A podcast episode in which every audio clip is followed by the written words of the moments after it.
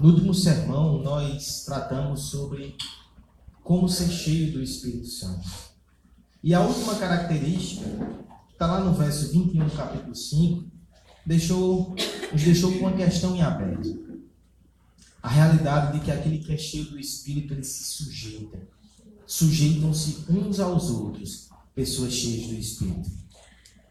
É interessante que esse vai ser o mote agora do próximo texto e dos demais que vêm em seguida. Os próximos três sermões vão nos mostrar de forma prática como se dá essa sujeição.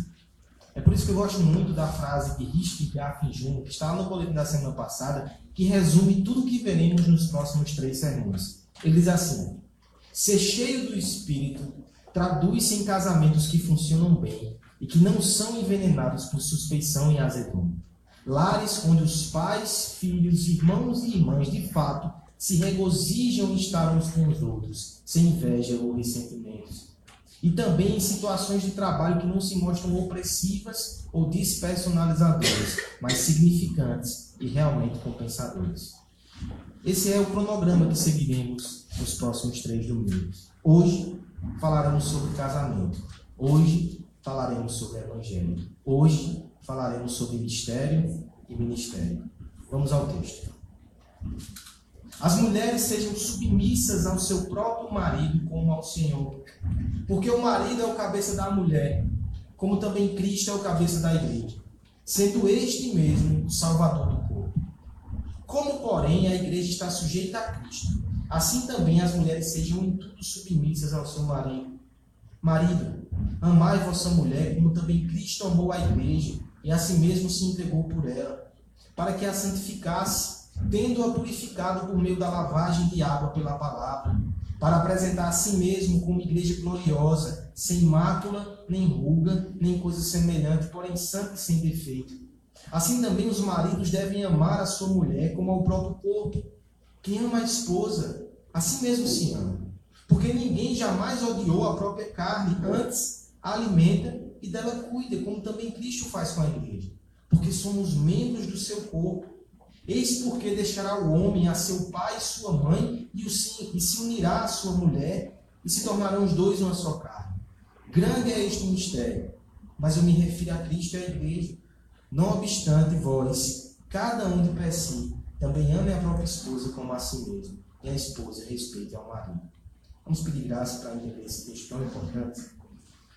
Pai, nós te louvamos e te agradecemos pelo privilégio maravilhoso de estarmos aqui nessa noite. Como é bom para nossa alma te adorar, Senhor.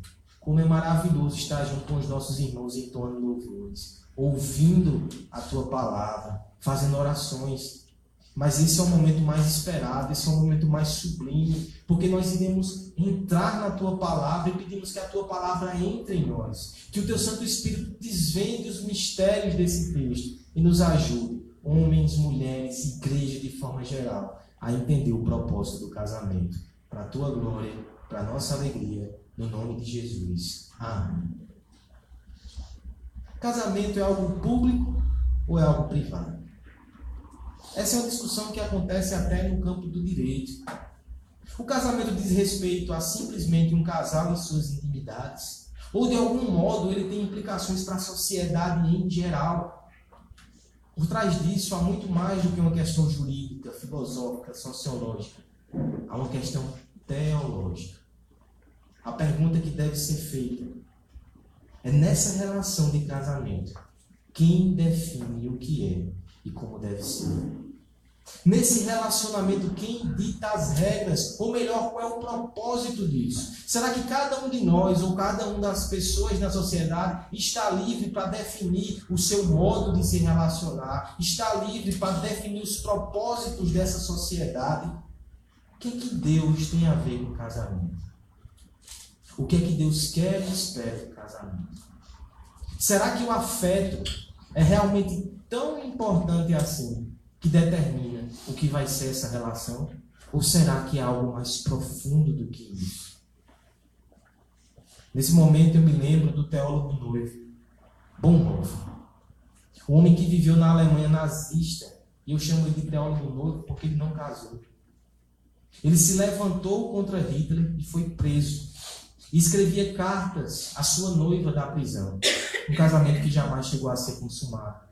Mas nos seus escritos, muito edificantes, muito instrutivos, ele nos deu uma pérola, que está inclusive no seu boletim, você pode ler depois em casa, diz assim: O casamento é mais digno e mais profundo do que o amor que um tem pelo outro. O sentimento diz respeito aos indivíduos e eles só enxergam a si mesmos. Mas o casamento é uma aliança profunda, mais elevada e digna, pois envolve o plano de Deus para o mundo e para gerações futuras. Sim, esse tipo de texto não deve ser pregado somente em reuniões de casais. Toda a igreja precisa entender sobre casamento, porque é algo muito profundo aqui para todos nós. Por favor, vejamos nesse texto, nessa noite, outro teólogo noivo. E aqui eu não me refiro a Paulo. Eu me refiro ao próprio Senhor Jesus Cristo. Você sabia que ele é noivo? As bodas ainda vão acontecer. Mas desde já, veja o que ele faz pela sua igreja. Sentemos aos seus pés. Admiremos os seus atos e os seus gestos. Aprendamos com ele. Porque sim, a nossa série de exposições é sobre o que é ser igreja. E não é possível ser igreja de forma adequada se a gente não entende o que é casamento. Porque a igreja é composta de famílias. Porque não há verdadeira santidade, verdadeira piedade ou espiritualidade se a família está em frangalhos. Mas porque, acima de tudo, casamento tem tudo a ver com o Evangelho, tem tudo a ver com ser igreja. Esse é o assunto que nós devemos nos debruçar. O apóstolo Paulo vinha pintando para nós quadros de santidade. Vou dizer isso só mais uma vez, que eu estou repetindo demais. Ele desenha um quadro da pureza, o homem puro. Ele desenha um quadro do homem sábio. Ele desenha um quadro do homem cheio do Espírito. E agora ele vai desenhar esse homem cheio do Espírito em casa. Se relacionando com filhos, com esposa, se relacionando no trabalho. O desenho fica mais prático. Isso é bom para nós. O que o apóstolo vai fazer é pegar o princípio do verso 21 de sujeição mútua e vai nos explicar como se aplica nas várias áreas dos nossos relacionamentos. E o primeiro, não sem razão, é família, é casamento. Nós veremos nessa noite o propósito de Deus para o casamento, a missão que Ele dá para cada um dos cônjuges. E nós veremos também como isso edifica-nos, de forma geral, como igreja, ao entender mais do Evangelho e ao entender mais do que é ser igreja também. Veremos nessa noite, em resumo, meus irmãos, que o casamento centrado no Evangelho é, em primeiro lugar, o um ministério para as mulheres. Verso 22 até o 24. Em segundo lugar, é também um ministério para os homens. Verso 25 ao verso 30. E por fim, o casamento centrado no Evangelho é um mistério para todos nós. Verso 31 ao 33 tema da nossa exposição será, portanto, um casamento centrado no Evangelho. Um mistério e um ministério. Comecemos pelo ministério. Comecemos pelas nossas irmãs. Comecemos pelas mulheres. Talvez se Paulo tivesse um redator do século XXI ao seu lado, lhe desse algumas orientações. Dissesse, Paulo, comece de outro jeito. Você vai tratar aqui de um ponto tão sensível culturalmente. Mas é importante a gente perceber que nem sempre a palavra é sensível às nossas sensibilidades. Ela é a verdade. E a verdade tem que ser proclamada. Ele começa pelas mulheres. Vamos ler a uma só voz do verso 22 ao verso 24. As mulheres sejam submissas ao seu próprio marido, como ao Senhor, porque o marido é a cabeça da mulher, como também Cristo é o cabeça da igreja sendo este mesmo o salvador do corpo. Como, porém, a igreja está sujeita a Cristo, assim também as mulheres sejam em tudo submissas ao seu marido. Ministério. Se você procurar direitinho, essa palavra não vai estar aí, mas o conceito está. Ministério, no conceito original, não é tão glamuroso como nós temos hoje. Um ministro. Seja ministro da palavra, seja ministro do governo. Ministros eram servos, eram escravos que viviam para servir. Ministério é serviço. Mas esse tom de honra também é interessante para nós porque você está sendo ministro de alguém. Você é servo de alguém. Abstrai esse conceito e aplica esse texto. Os papéis e as funções dentro do casamento são posturas de serviço que Deus requer do homem e da mulher, mas também são privilégios e são honras, porque fazem em nome de Jesus e para Jesus. Feito essa colocação aqui, vejamos então o ministério das mulheres. O ministério das mulheres, ele é um tanto quanto polêmico, porque essa palavra carrega consigo muita rejeição.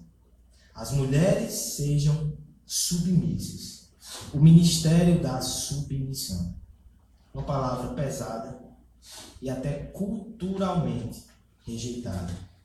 Em tempos em que as bandeiras são erguidas em prol do empoderamento feminino. Falar sobre submissão parece muito arcaico e talvez até ofensivo. Mas não se espante com essa reação. O evangelho, ele sempre será contracultural. A gente percebe isso hoje aqui. Mas não se engane, nesse tempo, essa mensagem gera muito forte contracultural.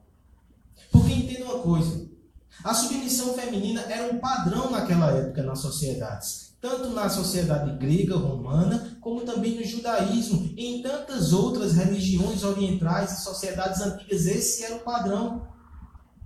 Mas o que Paulo está fazendo aqui não é simplesmente repetindo um padrão social. Aqui ele já desafia esse padrão, mostrando que o evangelho é mais profundo. O que nós temos aí nesse texto é o que alguns eticistas chamam de conduta de família, padrão de família, tabela familiar. Os livros de ética do passado, assim como as religiões, tinham regras muito parecidas. Aristóteles ele chega a listar o mesmo padrão esposas, filhos, servos e escravos. Agora, uma diferença muito importante nas Escrituras. Porque Paulo, quando estabelece esse padrão, ele não trata mulheres, ele não trata filhos, ele não trata servos como sujeitos passivos, como objetos. Porque o que acontecia nos outros manuais e nos outros conceitos era que o homem deveria aprender a governar esses objetos que estavam dentro da sua casa, seja mulher, seja filho, seja servo. Aqui não. A mulher é sujeita ativa.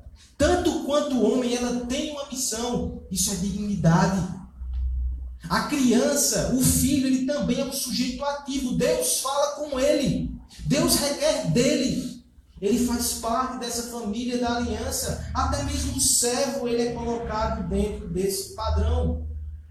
E perceba ainda mais como esse conceito é surpreendente para aquela cultura e por isso ainda nos desafia até hoje. Quando você olha o verso 21 e você vê o termo sujeitários, e você olha o verso 22 e vê sejam submissos, você precisa ter em mente que é o mesmo verbo no original. É o mesmo verbo. Foi traduzido de forma diferente. Mas se você vai fazendo a leitura, seguindo o padrão, você vai perceber o que está acontecendo aqui.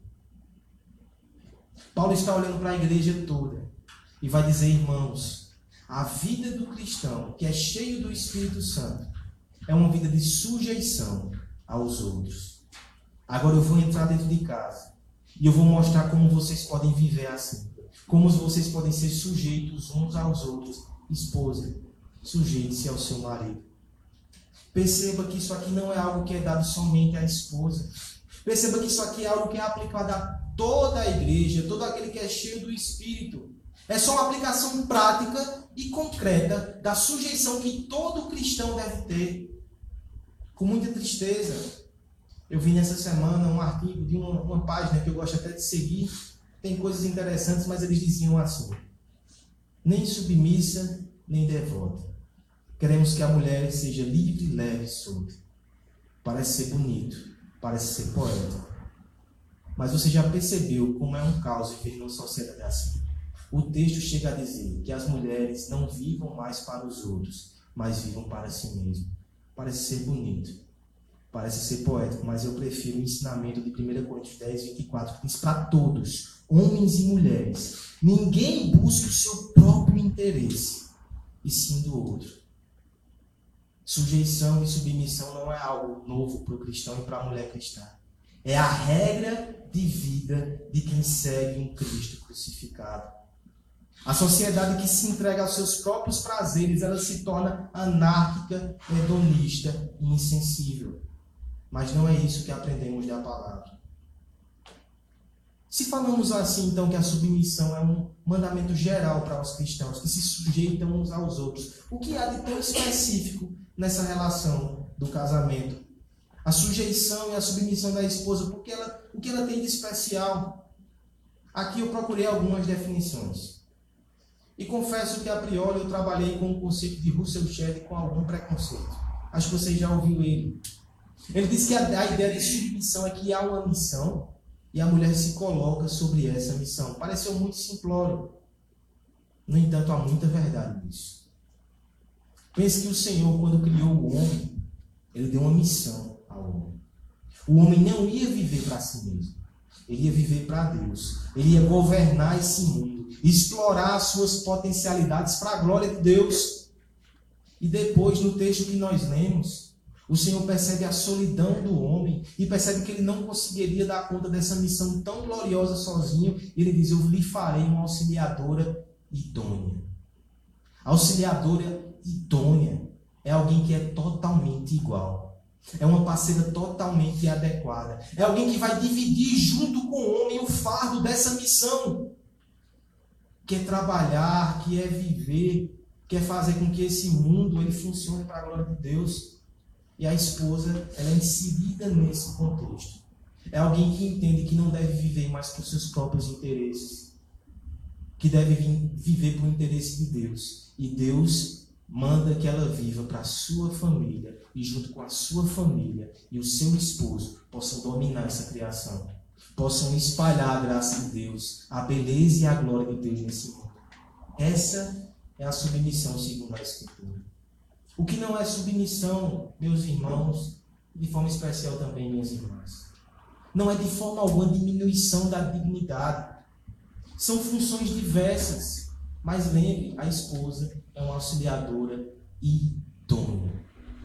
O homem que não entende isso e trata ela como inferior, a Escritura vai dizer que o Senhor não ouve nem as suas orações. Não é diminuição de dignidade. Não é também um sufocamento opressivo da identidade das mulheres, porque nós veremos aqui no texto que o marido não deve usar essa situação para oprimi-la e transformá-la em um mero capaz dos seus desejos. Não, eles têm uma missão. Eles devem cumprir essa missão. E a mulher vai participar disso. Também não é um tipo de sexismo social, uma marra social. Porque veja o próprio texto vai dizer que a esposa ela tem que se submeter ao seu marido e somente a ele. Ela não vai ser aquele tipo de pessoa que vai estar vulnerável, que vai estar entregue ao mundo para ser submetida ao desejo de qualquer homem, não. Essa não é a submissão bíblica. Eu acho muito interessante o conceito de C.S. Lewis quando ele diz assim: Nós precisamos, no mundo aí fora, da ficção da igualdade. É uma ficção, nós não somos iguais. Precisamos para que não hajam violências, para que não hajam injustiças. Mas quando somos renovados pela graça, no ambiente da comunidade da fé, no ambiente da família que é alcançada pela graça, a gente é livre para ser diferente. A gente é livre para assumir papéis diferentes, sem medo da opressão. Isso é submissão bíblica. Fundamento dessa submissão, verso 23. Porque o marido é o cabeça da mulher como também Cristo é o cabeça da igreja, sendo este mesmo salvador do povo. O que está sendo desenhado aqui é o padrão da criação e o padrão da nova criação. Em tudo isso há uma encenação de como as coisas devem ser. E a mulher que entende o seu papel, ela está encenando a verdade da criação, a verdade do evangelho, a verdade da salvação. A igreja, a igreja ela vai ser representada pela forma com que a esposa respeita e auxilia o seu marido. Mas aí talvez as irmãs digam: é, é muito interessante ensinar o papel da igreja, mas eu queria tanto ensinar o papel de Cristo como os homens fazem. E quem disse que você também não faz isso em alguma medida? As mulheres sejam submissas ao seu próprio marido como ao Senhor. elas devem olhar para o Senhor e assim devem pegar o seu ministério e adotar o seu ministério. Porque quando elas olham para o Senhor, Jesus, adivinham o que elas percebem? Que é aquele que é Deus, tão digno de louvor, tão digno de honra, não julgou como usurpação o fato de ser igual a Deus. Ele se submeteu ao seu Pai e não foi diminuído disso. Ele cumpriu de forma perfeita o seu papel. E nisso, o próprio Senhor Jesus também é um exemplo para cada um de vocês, irmãos. John Piper, no seu livro sobre casamento, ele vai dizer: a liderança do marido e a submissão da esposa são cruciais e crucificadas. Ou seja, estão entranhadas no próprio significado do casamento, uma manifestação de Cristo e da igreja. Mas ambas, tanto a liderança como a submissão, estão definidas pela obra de autonegação de Cristo na cruz. De forma que toda sorte de soberba e servilismo são cancelados. Como é que você encara o chamado à submissão? Deixa eu lhe dar uma sugestão, segundo o texto Livros foram abertos. Antenas trouxeram informações para você. Conselhos seguiram nessa direção. E o seu coração amou tudo que ouvia. Você é livre e não pertence a ninguém. Por muito tempo você acreditou que isso era verdade. Você achou que isso era felicidade. Você creu que isso era empoderamento. Mas essa liberdade nunca te fez livre de verdade, te fez escravo de todos. Mas um dia você descobriu a cruz e percebeu que pertencia àquele homem Deus. E que o empoderamento da graça é a liberdade para servir o outro, é o poder para negar a si mesmo a cada dia. Você começou a treinar isso no corpo de Cristo, mas o pecado era muito resistente e sussurrava ao seu ouvido os encantamentos do passado. Você é livre, faça o que você quiser, viva para você mesmo. Mas Deus foi tão gracioso com você ele disse: Minha filha, vamos tratar mais profundamente esse coração. Escolha alguém para ensinar com você a dança da redenção. Escolha um homem que vai me representar aqui na terra. E você vai poder ensinar o seu coração, ensinar a sua família, ensinar ao mundo que você não pertence mais para você mesmo. Você pertence a mim. E você pertence à sua família e ao seu esposo. Essa é a submissão que vem do Evangelho e que reflete o Evangelho. Assim sendo, meus irmãos, o casamento é um ministério para a mulher, onde através da submissão ao esposo, ela proclama ao seu coração, à sua família e ao mundo que ela não pertence mais a si mesma, mas ela pertence ao Cristo crucificado, que sujeitou-se e entregou-se por ela. Irmãs casadas com irmãos cristãos. Eu sei que há desafios nessa submissão, até quando os maridos são cristãos. Porque você vai olhar para o Cristo que você tem dentro de casa, ele fica muito aquém, certamente, ao Cristo verdadeiro. Mas tenha misericórdia do seu parceiro. Saiba que ele vai ter dias que vai pecar e que vai te machucar. Mas depois você vai ver esse homem ajoelhado ao lado da cama, pedindo perdão ao Senhor. E se ele for cheio do Espírito, ele vai pedir perdão a você também. Que você aprenda a dançar essa dança com harmonia e com graça. Ainda que seja contracultural. Cultivar um assim vai ser cultivar um pedaço do céu dentro de casa. Irmãs que estão casadas com homens que não são cristãos. Eu sei que o desafio de vocês é muito maior. Vocês precisam de muita graça. Eu sei que vai ter severas limitações, porque a submissão aqui não vai te fazer com que você seja entregue ao pecado, que você seja entregue a toda sorte de abuso e violência. Não, essa não é a submissão bíblica. Mas onde for possível, honre e respeite o seu marido, mesmo que ele não tenha a sua fé. Eu lembro a você as palavras do irmão Pedro, quando ele diz: Mulheres, sujeitem-se aos seus maridos, a fim de que, se algum deles não obedecem à palavra, sejam ganhos sem palavra pelo procedimento de sua mulher, observando a conduta honesta e respeitosa de vocês. É uma missão. Assim como é uma missão aqueles cristãos que vão evangelizar em lugares inóspitos e difíceis. E se essa for a missão da tua vida? Conquistar o coração do teu esposo para Cristo, com fé e perseverança. persevere. Aquelas que ainda não casaram, há uma palavra para vocês aqui. Vocês estão no momento de escolher o líder espiritual de vocês. Saiam daqui avaliando seus namorados e até noivos. Ele te alimenta com a palavra. Ele dá boas instruções ao teu coração. Ele vai ser o homem que vai guiar a tua família com sabedoria. Ele é um homem que tem um coração quebrantado e humilde diante de Deus. Ou ele é altivo. Ou ele dá sinais de violência.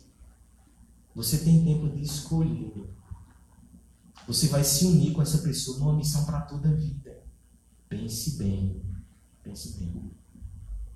Eu gosto muito da perspectiva de Joel Big, quando ele fala sobre propósitos que têm que ser parecidos e você, solteira, tem que pensar nisso. Ele diz assim: um casamento será muito abençoado se a esposa estiver comprometida em ser uma ajudadora fiel para o seu marido e se seus objetivos, visão e paixão forem semelhantes às dele. Não se case com alguém que você não está comprometido a ajudar ou cuja visão e objetivos são diferentes dos seus. Vocês têm que conversar sobre isso. Como é que você vai unir-se a alguém que quer ir para fora? Se você quer viver em Campina para sempre. Como é que você vai viver com alguém que quer se lançar em aventuras enquanto você tem um perfil mais de ter uma certa estabilidade? Você tem que considerar tudo isso, visões e paixões têm que ser semelhantes. Há uma aplicação também aqui nesse texto, meus irmãos, para as mulheres que tiveram experiências ruins nos seus casamentos. Por favor, não abandone o princípio da palavra pela sua experiência. A submissão da esposa é um princípio que ensina todo crente.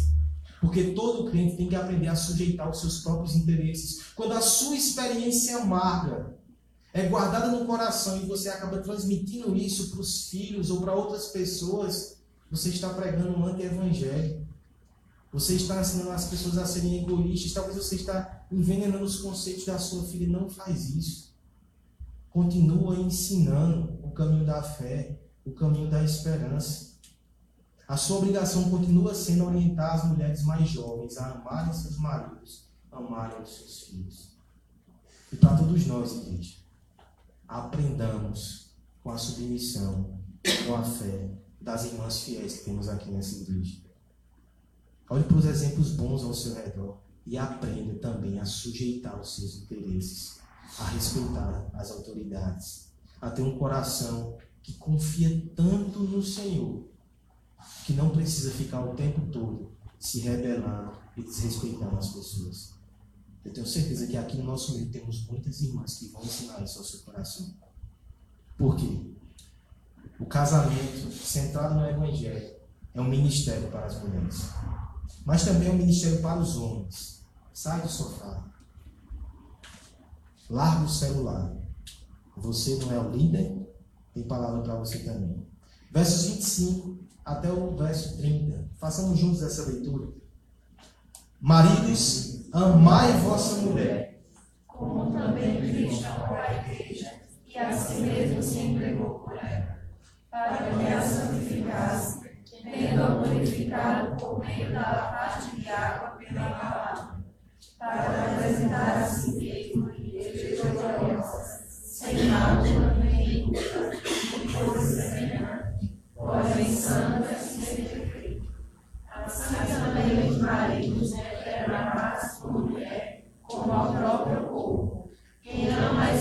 esposa, a si mesmo se ama, porque ninguém jamais odiou a própria carne, antes a alimenta dela como também Cristo faz com a igreja porque somos membros do seu corpo. Nós falamos ainda há pouco que é uma postura um pouco contracultural na submissão feminina, mas eu lhe pergunto, e aqui? E na missão do homem? Em primeiro lugar, é até difícil definir. Eu fiquei pensando nessa semana, dar um nome para o ministério do homem no casamento. Pensei primeiro o ministério de amar. Amar é muito amplo, né? Talvez alguns digam, amar é dar flores, é fazer uma surpresa romântica. Pode fazer parte disso também. Mas o texto aqui é muito mais forte do que isso. No grego, nós temos três palavras para se referir a amor. Eu acredito que você já viu isso uma centena de vezes. não é aqui a palavra filhos, que é o amor de amizade. Não é aqui o amor eros, que é o amor sexual. É aqui o amor ágape.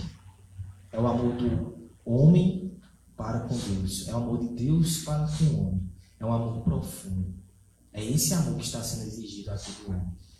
Talvez pudéssemos dizer o ministério da morte, entregar-se até a morte.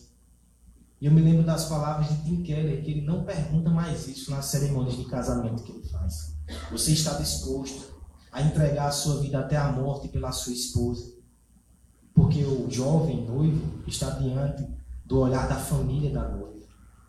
O jovem noivo, talvez na sua imaginação pense: se tiver um assalto e uma bala perdida, eu me atiro na frente dela. Mas ele não pensa em fazer isso no seu dia a dia, deixando que ela escolha o filho, ajudando ela nas suas ocupações, ouvindo e conversando, mesmo que esteja cansado. Isso é morrer. Podemos pensar então no ministério de entrega.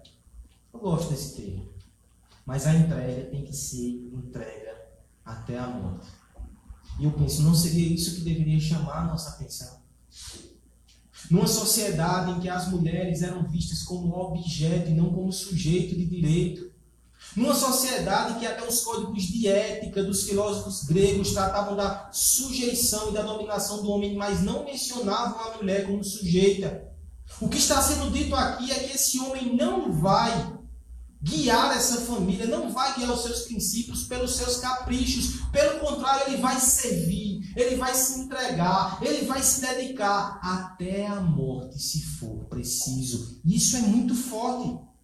Isso é muito forte. E hoje, para nós, imagine nesse tempo o quão contracultural é esse versículo 25: Marido, amai a vossa mulher como Cristo.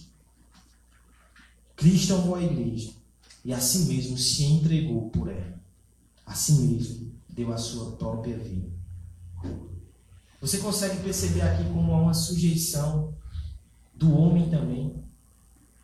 Ele não vive para seus interesses. Ele vive para sua esposa. Michael Orton vai dizer: o homem não domina a mulher nem vice-versa. Cada um foi criado para o outro, não como ferramenta para a vontade de obter poder, mas como dom no ciclo de relacionamentos, de amor e de serviço. Esse é o padrão de Deus. É interessante que esse amor, que essa entrega, que esse sacrifício, não deveria soar tão estranho aos ouvidos do cristão. Cristão solteiro. Você está pensando que você está livre disso? Você está pensando assim, quando eu me casar, vou me quebrar porque eu vou ter que morrer para alguém. Agora eu estou super tranquilo vivendo a minha vida. Você acha que de fato cristianismo é isso? 1 João 3,16 Nisto conhecemos o amor, em que Cristo deu sua vida por nós e devemos dar a nossa vida pelos nossos irmãos. Ou seja, nenhum de nós aqui deve viver para si mesmo. Nós nos entregamos uns pelos outros. O casamento é apenas uma forma particularmente concentrada do que deve ser a vida cristã. Eu lhe pergunto então, esse amor sacrificial, essa entrega do marido, no que ela difere da entrega que o cristão deve ter de forma geral? O que o Senhor faz aqui para nós no casamento é nos afastar do amor genérico. Ah, o amor genérico é maravilhoso. Amo o distante, amo o impessoal, amo todos. Mas é diferente quando você tem que amar uma pessoa. A sua cobrança é diferente. Eu me lembro aqui das palavras de um pregador que diz o seguinte: O homem, quando é solteiro, ele vai encontrar-se diante de Deus. Deus vai fazer uma série de perguntas para ele. Mas o homem casado, a primeira pergunta que Deus faz é: Cadê sua esposa? Você está cuidando dela? O homem casado e com filhos é: cadê sua esposa? Cadê seus filhos? Você está cuidando dela. E o pastor, o homem que, der, que resolve seguir esse caminho, é dito a ele: cadê sua esposa? Cadê os seus filhos? Cadê as ovelhas que entram aqui para você cuidar? Misericórdia. O amor genérico é fácil. Mas o Senhor não permite que fiquemos assim. Ele nos dá nome, CPF, RG ele nos dá um rosto. Ele diz: pare de fazer declarações entusiasmadas sobre o amor. Ame. Pare de fazer promessas mirabolantes. Pare de fazer textão em rede social dizendo que vai amar o mundo. Ame essa mulher. Entregue-se por essa mulher. Sacrifique a sua vontade em favor dela. A liderança sacrificial do marido, portanto, não é despotismo, não é tirania, não é opressão, não é sequer o homem que é iluminado e que vai conduzir a sua esposa incapaz. Lembre-se, ela é a sua auxiliadora idônea. João Bick, mais uma vez, diz assim: qualquer decisão que afete de forma significativa seu tempo ou dinheiro, ou que envolva uma grande mudança na vida familiar, ou de aspectos relacionados à casa, ao trabalho, à igreja, deve ser tomada somente após o marido e a mulher terem conversado sobre isso, orado juntos e chegado a um ponto em que haja harmonia sobre o assunto. Embora o marido seja o chefe da família, um homem piedoso não deve, sabe, em raríssimas exceções, liderar sua família de modo que vá contra os desejos da sua esposa. Não é assim que um homem cristão deve se comportar. Nós muitas vezes vemos essa questão da liderança como um grande privilégio, só que na Bíblia liderança é serviço, liderança é sacrifício. O caso concreto é, por exemplo, um casal que precisa tomar uma decisão difícil. Marido e mulher se sentam e começam a conversar. Sabe o moído? Esse moído. A noite segue. Eles oram, não chegam no consenso. O que devem fazer? O esposo deve levantar, bater na mesa e dizer: vai ser assim. Só se ele for ímpio. Se ele for cristão, ele vai dizer: amanhã continuaremos essa conversa. Eles oram, meditam e continuam a conversar. Se depois de vários dias não chegarem no consenso, aquele homem deve assumir o fardo da decisão sozinho e deve tomar a decisão priorizando o interesse da esposa. É assim a liderança bíblica. Falando em termos jurídicos, temos aqui muitos juristas. A liderança do homem no lar não é discricionária, ela é vinculada.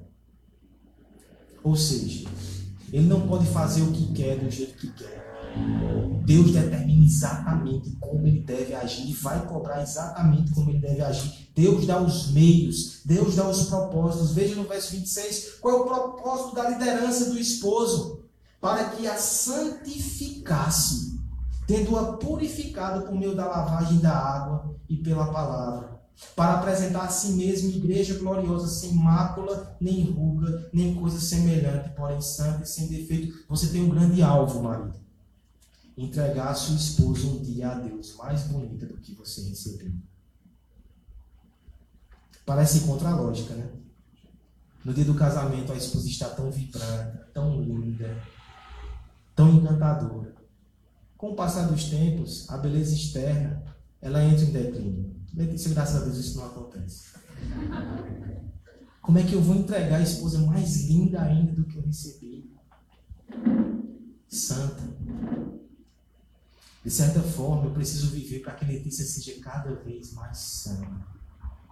Cada vez mais forte na sua comunhão com Deus. Cada vez mais parecida com Cristo, que ela tem uma beleza que vem do céu. A beleza aqui da terra ela pode ser produzida por cosméticos. A beleza do céu é só pelo coração que está sendo alimentado. O texto vai dizer: pela água, pela palavra. É lembrando do Evangelho, é instruindo com a palavra. É interessante que liderar através da palavra até controla o instinto pecaminoso do homem, que muitas vezes oprimir dominar. Você tem que se guiar somente pela palavra. Você não tem que ficar exigindo caprichos. Você tem que aprender o que Deus quer ensinar a sua esposa e a sua família a andar nesse caminho. Você também não é autônomo. Você também não é dono do seu próprio nariz. Cristo é o nosso dono. Nós vivemos para Ele, nós ajudamos a nossa esposa a viver para Ele. De forma interessante, o objetivo é que no final ela pareça mais com Cristo e não com você. Pode ser, ser tentador para você, como marido, transformar sua esposa numa cópia, mas esse não é o projeto de Deus. Letícia deve ser cada vez mais Letícia, até antes do que quando ela era solteira. Cristina deve ser cada vez mais Cristina e cada vez mais Cristo. As mulheres não devem ser sombras do marido. O bom marido vai desenvolver a individualidade dessa esposa, porque é isso que glorifica a Deus.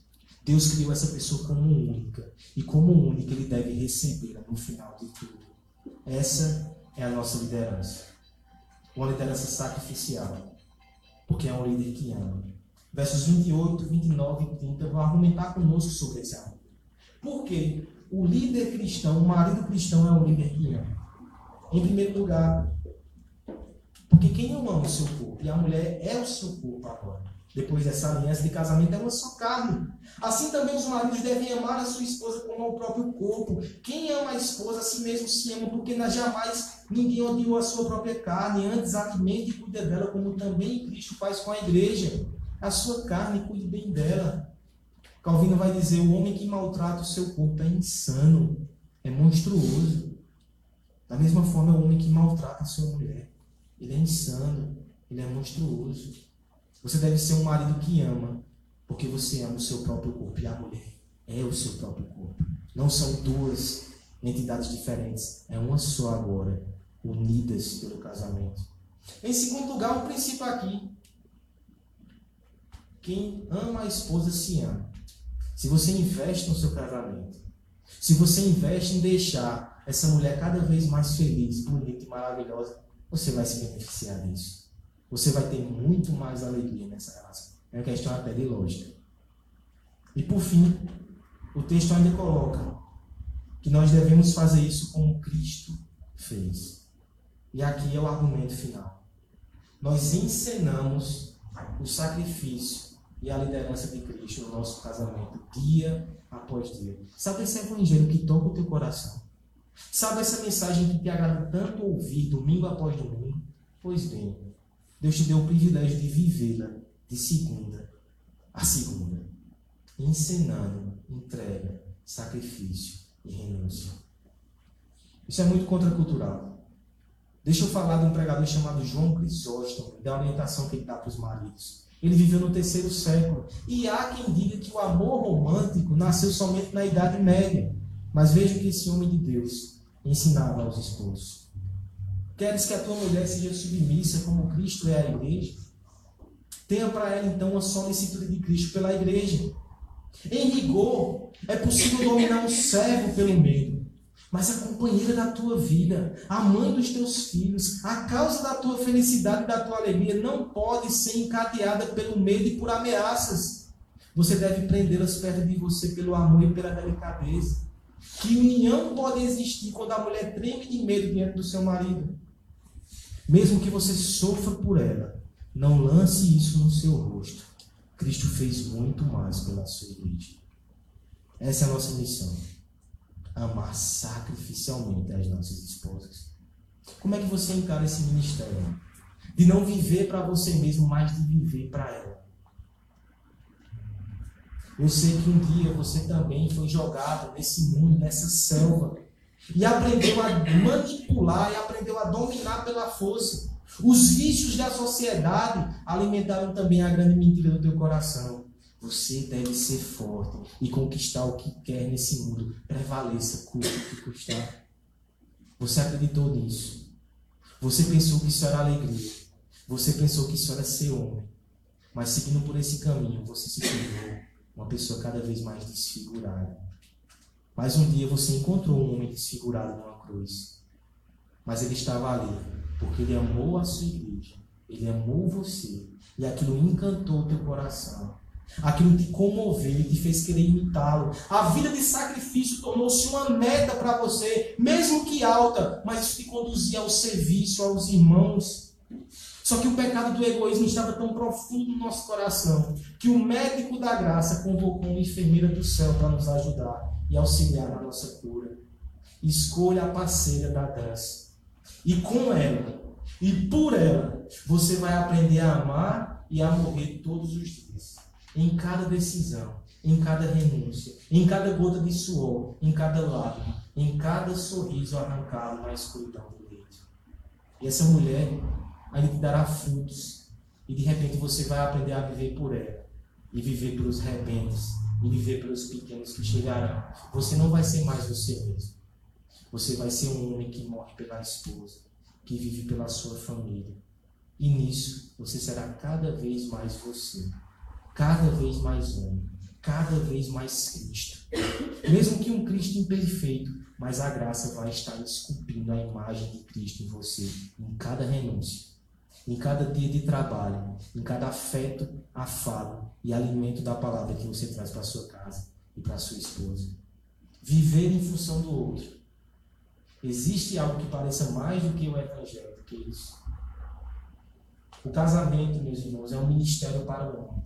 Onde, através do amor sacrificial, ele proclama para o seu coração, para a sua família e para o mundo que ele não vive mais para si mesmo, mas vive para cumprir a missão que Deus lhe deu. Vive para cuidar da sua esposa, amando-a e entregando-se por ela o quanto for necessário. Pois assim ele parece mais com o Cristo que entregou-se por ele até a morte. Irmãos casados, casamento é uma bênção. Pare de dar ouvido a conceitos que distorcem o valor do casamento. Sabe esses homens que falam mal do casamento? São homens que querem viver para eles mesmos. São homens que facilmente abandonam as suas esposas. São homens egoístas e você não deve ser um desses.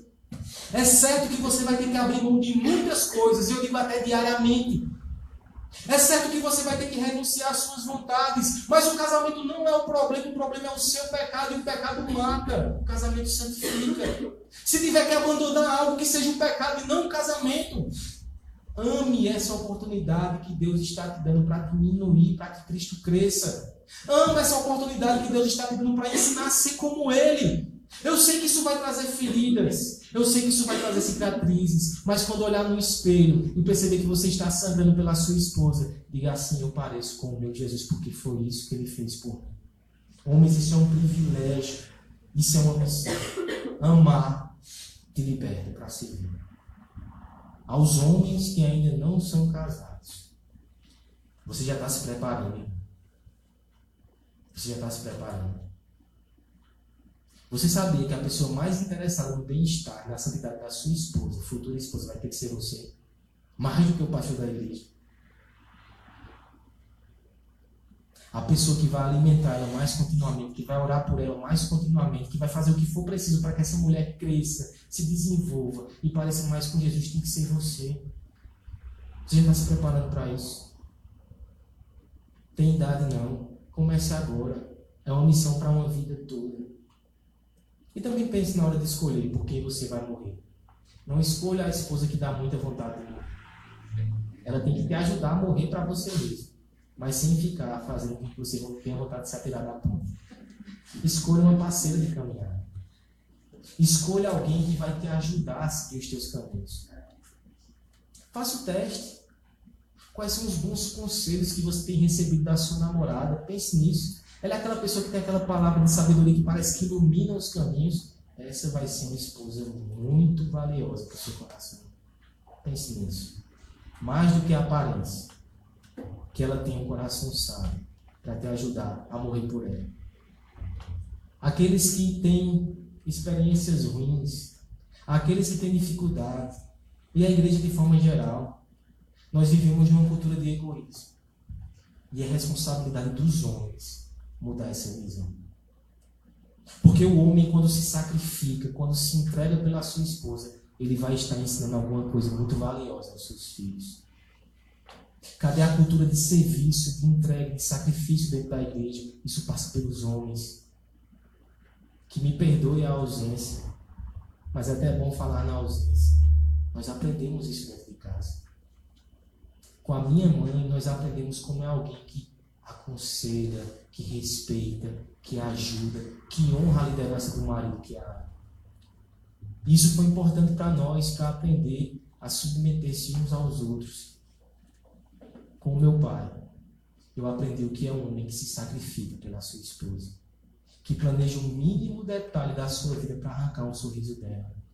E o fruto, o fruto disso, é um discipulado intensivo de entrega, não só na família, mas na igreja, no mundo. Homens, nós precisamos espalhar essa cultura na nossa igreja. Nós precisamos espalhar essa cultura no mundo. O que é que você tem ensinado através do seu casamento? Se temos filhos egoístas que vivem só para si mesmos, deixa eu ser bem direto. A responsabilidade primária não é da esposa, é sua.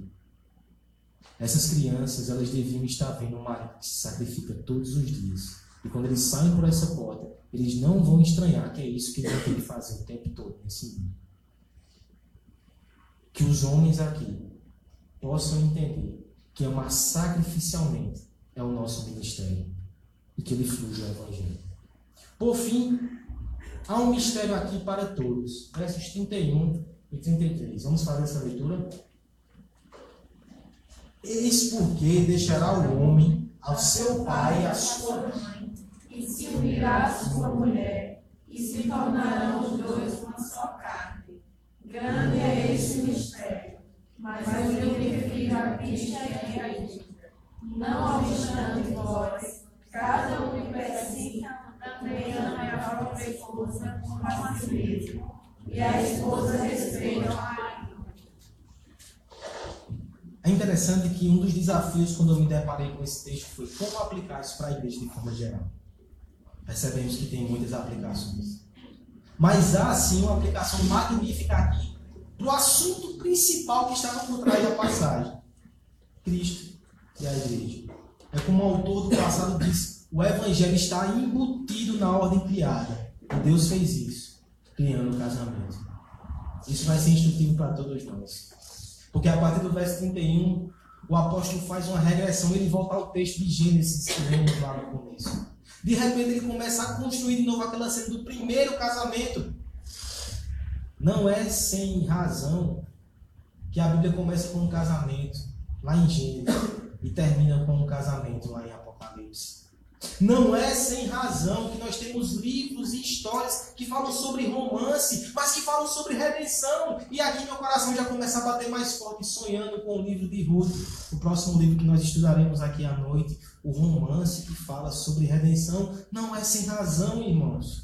Porque por trás da história de amor entre um homem e uma mulher, a história de amor entre Cristo e a igreja, é isso que o verso 32 diz. Grande é esse mistério. E não olhe para esse casal, olhe para Cristo, olhe para a igreja. Essa verdade estava escondida na criação. Os casamentos apontavam para isso. É por isso que o casamento diz muito mais do que respeito a seu sentimento particular, diz respeito à verdade mais preciosa do universo, ao Evangelho. O casamento tem muitos propósitos. Alguns deles podem ser listados. Por exemplo, a necessidade de companheirismo. O Senhor viu que Adão estava só. A necessidade de pro proporcionar a criação, procriação, sim, isso faz parte do casamento. A necessidade de ter os desejos sexuais atendidos dentro de uma esfera santa, isso faz parte do casamento. Mas o principal propósito do casamento é pregar o Evangelho, é anunciar o Evangelho, é encenar a história da redenção. Na prática, sabe isso como, como funciona? Se um dia você disser ao Senhor, Senhor, eu queria ver como é o Evangelho, Ele não vai te levar para a igreja. Ele não vai te levar para a igreja fazendo alguma obra de evangelismo alguma obra social.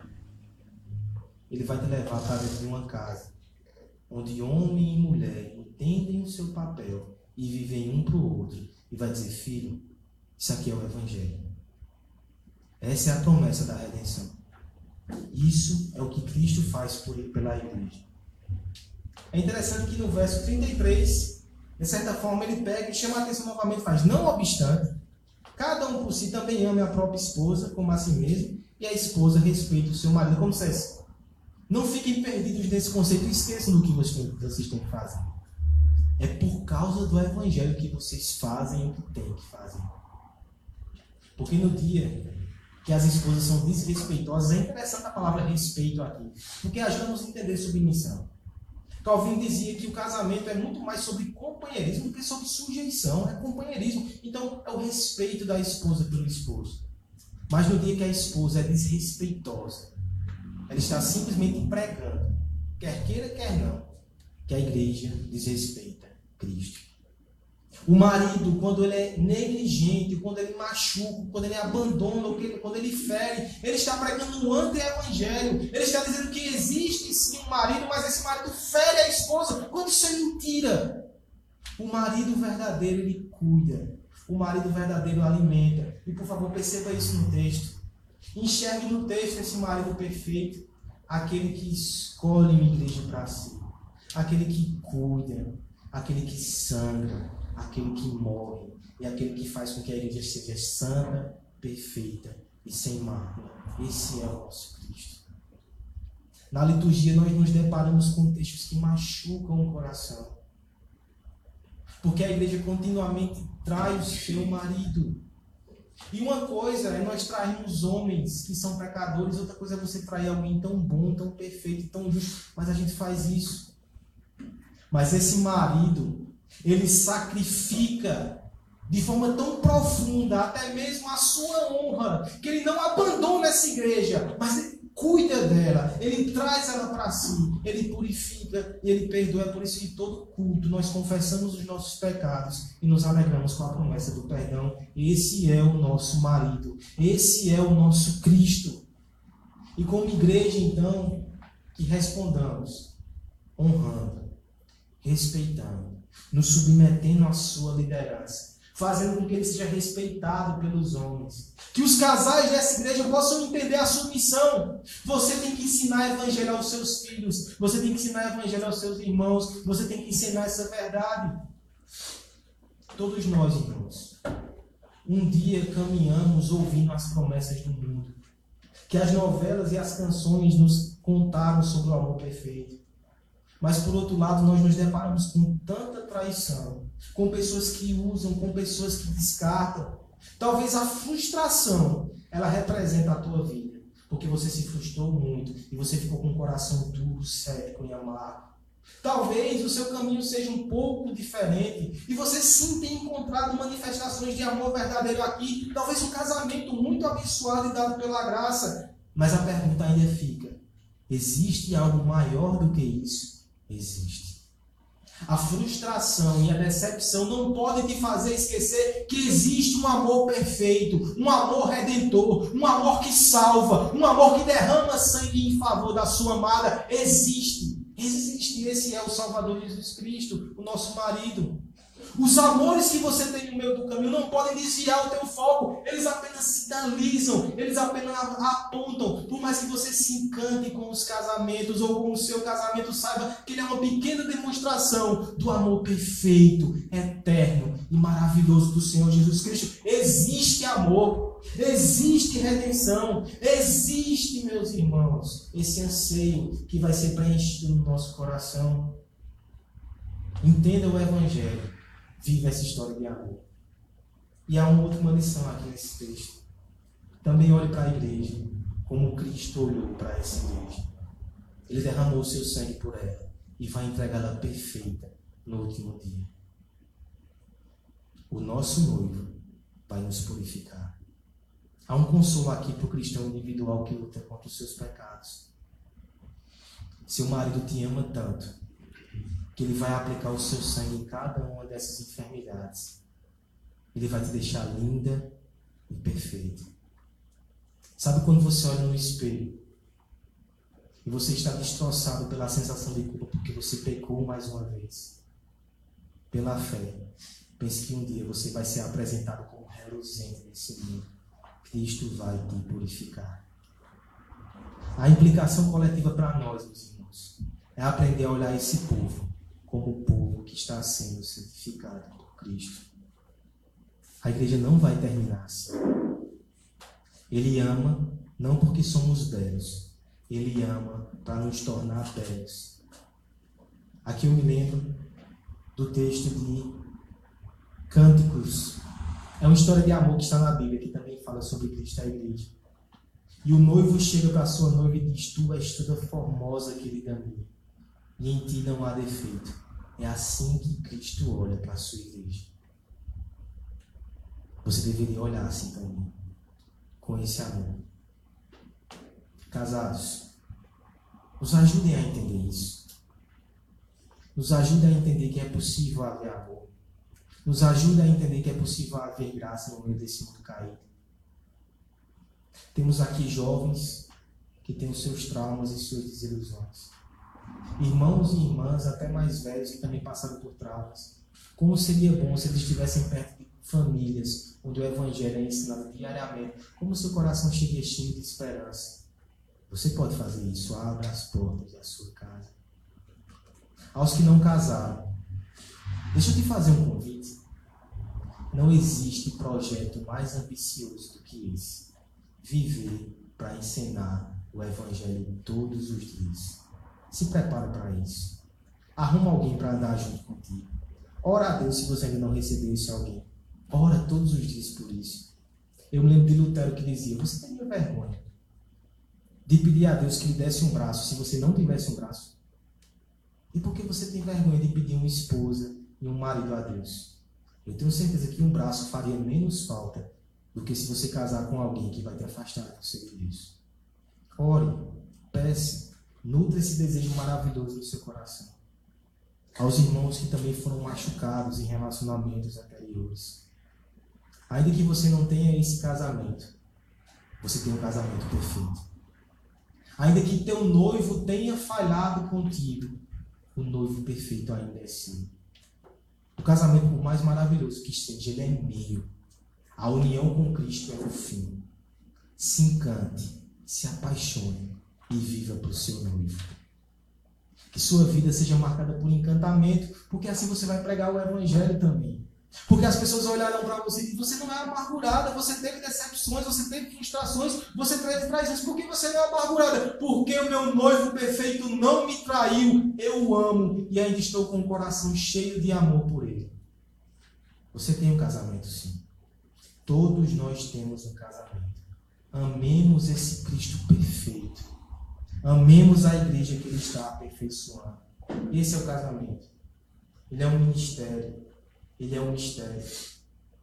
Que cada um aqui possa compreender mais da sua função. Possa compreender mais desse ministério. Possa amar mais um novo perfeito. E possa cuidar mais da noiva dele, da sua noiva, da sua igreja. Esse é o Evangelho. Esse é o amor que vence. Vamos cantar esse hino agora que fala sobre o amor do nosso noivo. Fique de pé.